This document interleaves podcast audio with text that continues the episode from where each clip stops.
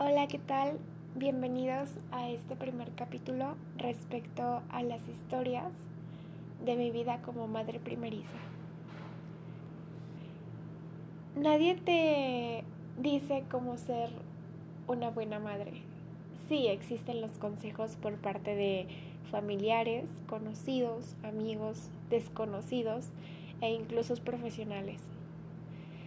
Pero nadie te dice lo que es la parte difícil. La parte la cual yo creo que si todo, todas las personas supieran, pensarían dos veces en tener un bebé. Y quiero recalcar que con esto no estoy diciendo que yo me arrepiento de tener un bebé, a mi hija. Al contrario, me soy feliz con ella.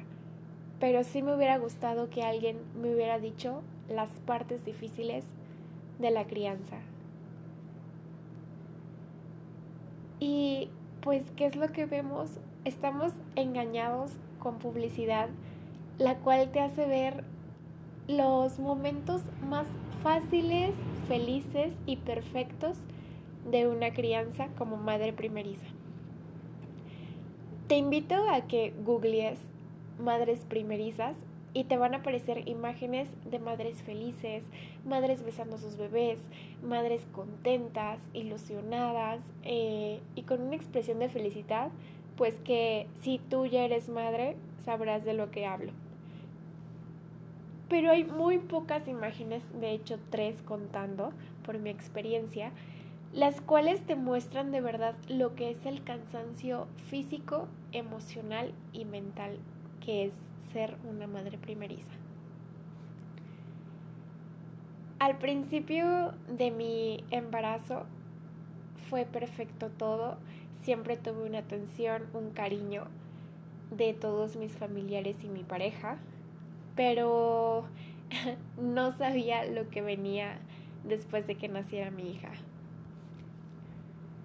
Después de que nace tu hija, viene la parte más difícil que es de los primeros meses y es el dar pecho, el amamantar. Esta parte es la cual pues tu cuerpo se tiene que adaptar a las necesidades de tu bebé. Y sí, con ello lleva a mucho dolor. Créeme que es un dolor indescriptible. ¿Por qué? Porque tus senos se empiezan a agrietar, sangran, tienes la necesidad y la obligación de darle de comer a tu bebé y aún así, aunque te duela, tienes que hacerlo. Después, también puedo poner en mi lista los días sin dormir. En lo personal, mi hija no me dio muchos problemas respecto a ese tema. Siempre ha dormido bien en las noches, eh, es decir, no le cuesta trabajo conciliar el sueño, solo despierta para tomar pues su biberón. Pero en ese momento creo que la culpable de esa situación era yo como mamá. A mí me entró ese miedo de ese rumor, bueno, no rumor, de ese caso de la muerte silenciosa. Ese caso en cual tu hijo duerme, tu bebé duerme y de la nada dejó de respirar por una mala posición y tú no te das cuenta y pues el niño muere.